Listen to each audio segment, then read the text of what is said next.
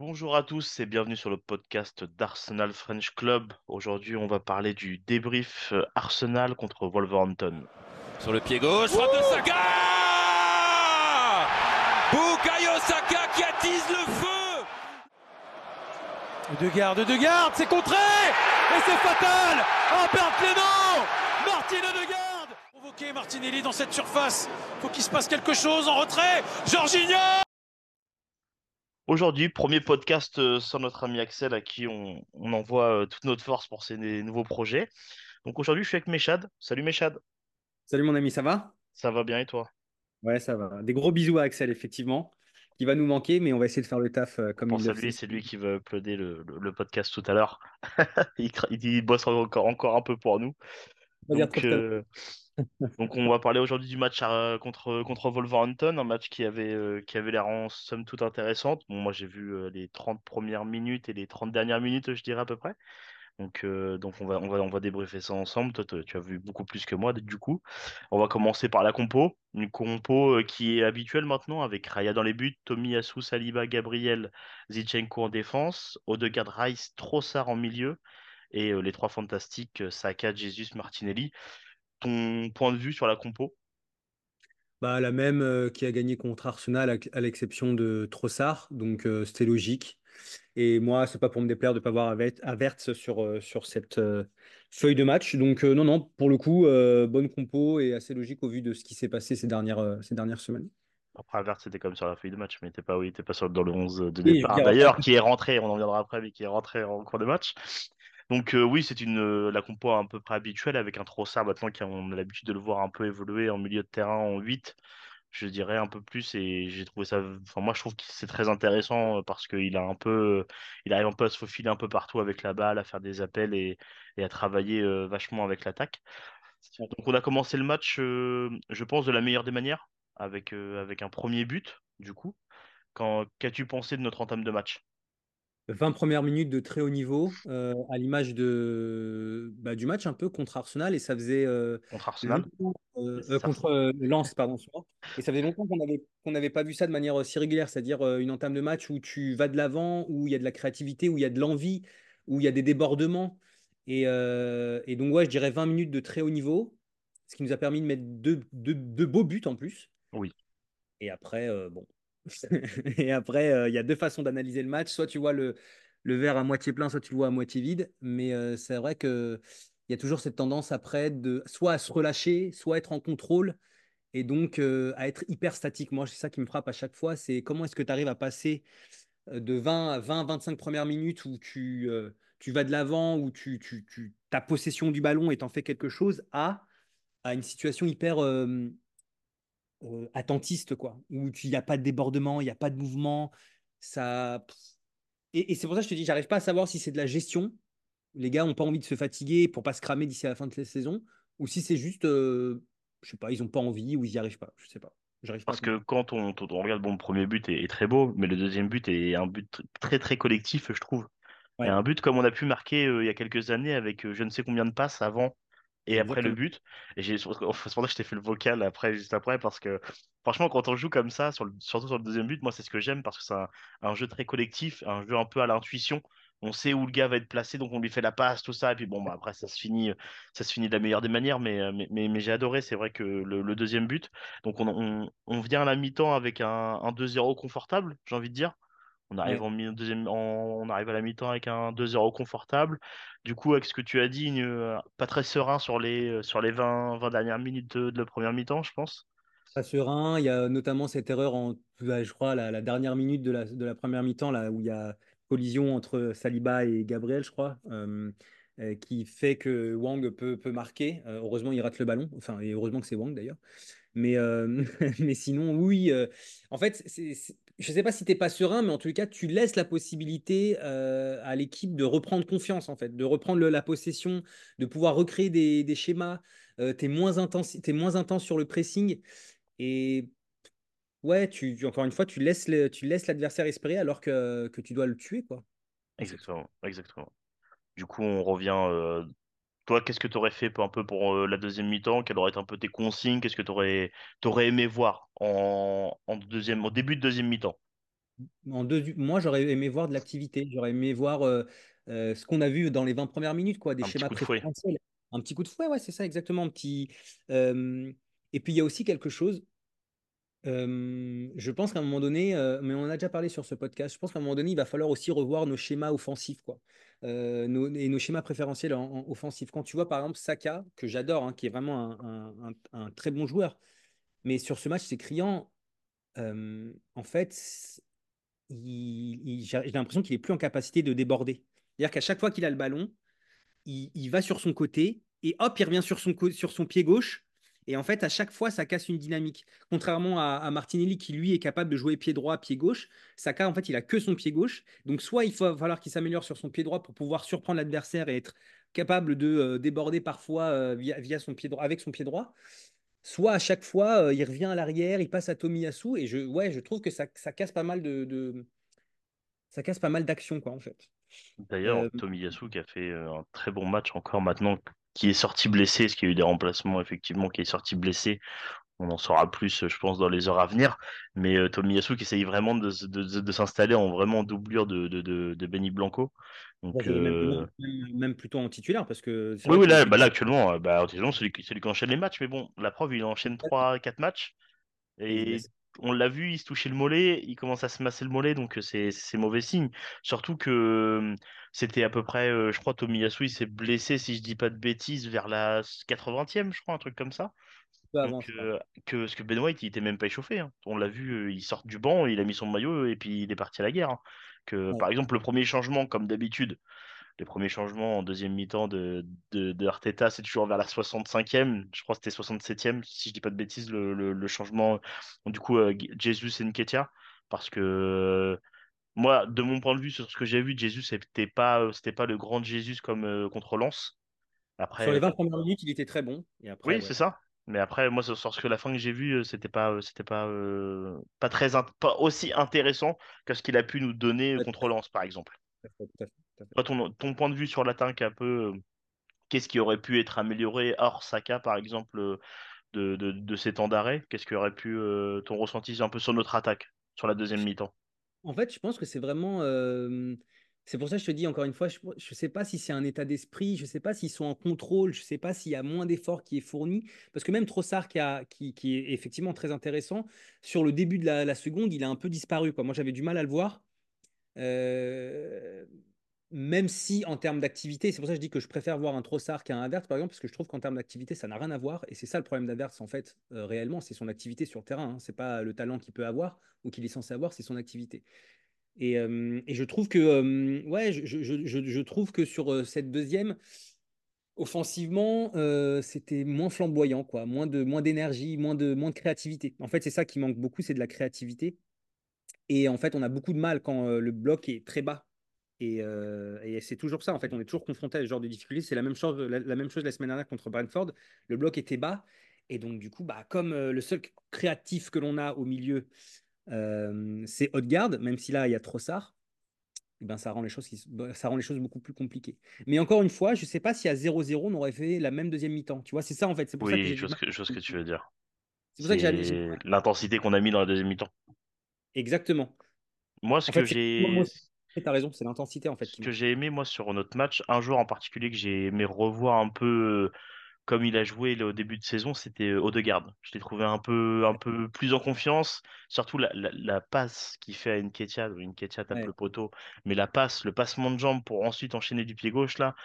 Alors ça, c'est le Odegaard. Pour... Enfin, tu vas me dire ton avis, hein, mais pour moi, on retrouve un peu plus le Odegaard qu'on a connu. je suis d'accord. Je suis d'accord. De- depuis, depuis son retour de blessure, euh, globalement, euh, Euh, il revient à son meilleur niveau et, et- et encore une fois, je parle d'activité d'intensité. Lui, pour le coup, il ne triche pas. Quoi. Mm. Il va au pressing. Euh, il y a des moments où tu vois, il est tout seul, même contre Lens, il était tout seul à, à presser le gardien, etc. Non, non, lui, en- pour le coup, en termes de, d'exemplarité euh, et d'intensité, il n'y a pas grand-chose à dire. Et sur son match, de toute façon, ça se voit, hein, dès qu'il est en forme et dès qu'il peut pousser l'équipe, en général, bah, c'est tout, toute l'armade offensive qui va mieux. Quoi. Bah, parce que moi, tu vois, avant de, de, de parler du but qu'on qu'on s'est pris euh, à la fin de, fin de deuxième mi-temps, je me disais, je regardais, la, je regardais le match et je dis, on commence à avoir un milieu un peu solide. avec Trossard, Ordegaard, Rice, je trouve que les trois, ensemble, ça communique super bien. On a déjà notre défense qui communique très bien, notre milieu va communiquer très bien, ce qui fait qu'il va y avoir des balles pour l'attaque. Et je me suis dit, oh, c'est super, notre milieu, il commence à, à cartonner, c'est super bien. La balle arrive dans notre défense, cafouillage entre Rice et, et Zinchenko. Zinchenko, je ne comprends pas du tout ce qu'il fait avec la balle à ce moment-là et pourquoi il la remet au centre. Il y a un entraîneur qui a toujours dit jamais de relance jamais de relance au, milieu de terrain, au centre du terrain. Ça a toujours été comme ça. Et là, on se mange un but, en plus, qui est magnifique. La frappe est très belle. donc, euh, donc, pour moi, le fautif, c'est Zichenko 100%. Mm. Euh, après, voilà. Donc, notre défense, hormis cette cafouillage, notre défense, quel était ton point de vue pour toi? Oui, oui, bah, de toute façon, la défense, c'est un des points forts. Et Zivchenko, depuis le début de saison, c'est un des points faibles. Hein. Disons-le, en tout cas, défensivement. Après, il apporte beaucoup euh, au milieu et, en attaque. Mais c'est vrai que défensivement, sur tout le match, il a été euh, fébrile. Je me rappelle notamment d'une euh, tête là qui, au lieu de la mettre en corner, il la met quasiment plein axe. Et pareil, ça a créé une occasion derrière. Défensivement, ça commence à être difficile, Zivchenko. Hein. Je sais pas. Et, et, en plus, le problème, c'est qu'il n'a pas de concurrence. Bah, pas encore. Faut attendre le retour de blessure. Il y a Timber. Oui, mais bon, Timber, tu sais très bien que. Enfin, sauf s'il arrive par miracle à, être compétitif dès son retour, mais ça va être quand même assez difficile. Ah oui, bah après, il faut qu'il se remette en jambes, qu'il reprenne goût à la compétition. On, sait que ça va être un, un long chemin. Hein. Mais. Euh... Et Zichenko, euh, par contre, son seul point positif, c'est que par contre, physiquement, il tient la baraque. Oui. Heureusement, parce que s'il ne tiendrait pas la baraque, ce serait compliqué. Ouais, ouais, c'est vrai. Mais bon, euh, dès qu'il y a un 1 contre 1, tu sais que c'est difficile. Dès qu'il y a un duel euh, euh, aérien, tu sais que c'est compliqué. dès que l'adversaire a trop le ballon et qu'il commence à attaquer, bizarrement, c'est beaucoup sur le côté gauche, tu remarqueras quand même. Et je me rappelle encore du match contre Lens à l'aller qu'on perd, c'est quand même beaucoup sur le côté gauche que ça attaque. Donc voilà, c'est un point faible que l'on a et il va falloir vite y remédier. L'année dernière, on y arrivait parce que Chaka avait une grosse activité défensive qui soutenait Zivchenko. Euh, là, et Trossard, Trossard euh, même défensivement, a fait un bon match. Hein. Non, non, franchement, pour le coup, Trossard, il euh, faut vraiment qu'il continue comme ça parce que je pense qu'il a, il a vraiment une carte à jouer. Je pense qu'il l'a aussi compris. et ouais, il faut, faut qu'il se batte pour garder sa place parce que parce qu'il il peut apporter beaucoup à l'équipe. Donc là, on, va parler vite fait des remplaçants parce que c'est vrai qu'il y, a eu quelques changements. Bon, Avert, c'est quoi ton point de vue un peu sur, sur sa rentrée? T'as pas aimé? Je, je, sais plus quoi dire sur ce mec. Ah ouais? Tu vois, moi, à contrario, j'ai beaucoup aimé son entrée. Bah, moi, je, trouve, en fait, c'est son activité, moi, qui me gêne. mais c'est peut-être sa nonchalance que t'aimes pas. Ouais, mais, mais couplé à, un manque d'activité, je, je sais pas, il y, a des, y a des actions où quand ça part en contre, lui, il trottine. Il y a des actions où euh, il, y a une action où il perd le ballon parce que, pas pareil, ouais, il manque de nonchalance. Au lieu d'agresser le ballon, il, y va en dilettante et donc du coup, il se fait choper la balle et ça, ça aboutit à une action euh, de l'adversaire. Moi, c'est ça que je que je j'aime pas chez lui, c'est son c'est son manque d'activité, quoi, son manque de de niaque en fait. Ok, son manque de peps. Ça. Ouais, exactement. Donc j'ai un peu de mal. Après, oui, il a des. Tu vois bien qu'il qu'il est talentueux, ce mec. Faut pas, faut pas se mentir, tu vois. Sinon, on l'aurait pas payé si cher et puis il n'aurait pas la carrière qu'on lui connaît. Mais je sais pas. Moi, je, trouve qu'il, je trouve qu'il dénote quand même par rapport à, beaucoup, à, l'effectif, au reste de l'effectif. Quand je vois l'activité d'un Rice ou d'un Haute-Garde, je trouve qu'il n'y a pas photo, quoi. Et euh, ton avis sur Nketiah, son entrée? Parce que non, mais c'est pour ça, là, je t'attends au tournant. T'as été dur avec la merde, du coup, j'attends ton retour sur Nketiah. Après, il a pas, bon, il a, il a pu s'exprimer deux trois fois et il n'a pas réussi à s'exprimer comme il fallait. Mais euh, il a eu, il avait de l'engagement. Il avait de l'engagement sur le match, mais c'est tout. C'est, ça, franchement, franchement, c'est pas, l'occasion qu'il rate sur la passe de Odegaard, c'est criminel, c'est assassin. Ah ouais, ouais, ouais. Après, je sais pas si, pour moi, il est pas hors jeu, donc euh, voilà, mais. Non, il est pas hors jeu, il est pas hors jeu, il est pas hors jeu et c'est criminel. Tu es attaquant euh, professionnel en première ligue à Arsenal, tu t'entraînes tous les jours, tu rates des trucs comme ça, mec. Euh, je sais pas qu'est-ce que tu peux espérer au niveau. Enfin, faut. Je suis désolé, hein, je suis désolé d'être aussi dur. Après, les gens diront oui, mais Jesus, il marque pas beaucoup et tout. Mais Jesus, dans le jeu, il apporte pas la même, la même chose déjà. Et Jesus, quand il est au top niveau, c'est quand même. il fait partie pour moi des meilleurs. Ah, je suis désolé. Euh. Je vais reprendre, euh, je, reprendrai l'argument à chaque fois que qu'Axel reprenait, mais Balogun, euh, qu'est-ce qui nous manque quoi, C'est vrai. Enfin, je veux dire, C'est vrai, c'est vrai. tu peux pas, t'as pas le droit. Franchement, t'as pas. Imagine il y a 0-0 là, ou imagine il y a 1-0 pour Wolverhampton. Oh, c'est criminel. encore plus criminel que. Parce qu'en plus, il marque, enfin, l'occasion est à 2-1 au moment où Wolverhampton nous pousse comme, euh, comme never pendant. euh, ils nous ont poussé pendant encore 10 minutes après à arrêter, à pas arrêter, à pas arrêter. La seule occasion qu'on peut tuer le match, et là tu le tues le match, tu le, tu le mets à la 90e, tu le tues le match, mais il l'a pas fait. Mais, mais c'est vrai que c'est dommage de sa part parce que, parce que moi je la voyais dedans. J'étais limite prêt à sauter pour célébrer le but, tu vois. Sûr. Mais je sais pas s'il est comme ça parce qu'il est, il est pas content d'être remplaçant, parce qu'il veut pas sortir de banc. Tu vois, c'est aussi, euh, faut voir par rapport à sa mentalité. Est-ce qu'il est comme ça parce qu'il avait, il avait le seum d'être euh, là et de, de jouer ici? En même temps, euh, quant à Gabriel Jesus, je pense pas qu'on lui ait menti sur le fait qu'il soit titulaire numéro un, tu vois. Enfin, donc soit tu prends tes responsabilités comme Balogun et tu décides de te barrer, soit tu sais que tu as un rôle à jouer, il faut que tu le joues ton rôle, mon gars. Mm. Tu as, une place de numéro un. De toute façon, tu sais que dans, dans deux matchs, trois matchs, Gabriel, il va se péter. On le sait, tout, tout le monde le sait, malheureusement. Donc, euh, joue ta carte à fond, quoi. Ah, je, Et après, les autres, les, les autres euh, remplacements, bon, je pense qu'il n'y a pas besoin de, de débattre des masses, Kivior et, et euh, Jorginho qui sont rentrés à la toute fin juste pour faire gagner du temps. On connaît bien, euh, pas. on connaît bien cette astuce. Mais, euh, mais c'est vrai que, comment dire, ils n'ont pas eu d'impact très ouf sur le match, je pense. Il y a, il y a- Après, il y a un joueur, après, c'est évident pour tout le monde, mais euh, je pense que c'est devenu une banalité, mais il faut à chaque fois, à chaque fois le rappeler. Rice, euh, il est quand même monstrueux, hein, ce joueur. Ah mais Rice pour moi en fait souvent c'est ce que je dis avec les gens euh, quand je parle un peu de, de, de Rice que il y a, ça fait couler énormément d'encre sur le, sur les réseaux mais pour moi Rice en fait j'en parle pas parce qu'il est tellement bon à son poste et il y a tellement rien à dire parce qu'il est il est bon il, enfin il est clean tout ce qu'il fait les interceptions comment il se projette quand il revient c'est tellement propre tu peux pas euh, même alors oui on va dire que du bien de lui tu vois ce que je veux dire? Ouais, donc ouais. euh, c'est c'est il est impressionnant il est impressionnant et le, le temps qu'il s'est acclimaté à l'équipe aussi Ouais, quand même comprendre que le gars, il n'est pas là depuis, euh, depuis quatre saisons. Donc, euh, ça, c'était, ça, c'était très fort aussi. hein. Il faut, il faut pas le banaliser parce que vraiment, son, comme tu dis, son activité, mais même son leadership, euh, l'impact physique, enfin, je sais pas, tout ce qu'il fait, c'est juste, c'est c'est intelligent, c'est non, non, c'est très fort. Franchement, euh, Rice, pour le coup, s'il y, a- s'il y avait 160 millions à mettre encore sur lui, franchement, franchement, il faudrait les mettre. Et du coup, on a bien, t'as bien fait euh, de parler de Rice, parce que ça va faire ma transition. Moi, un truc que j'aime bien faire aussi pendant les débriefs, c'est de que toi, tu vas élire ton homme du match. Mon homme du match, euh, Exactement.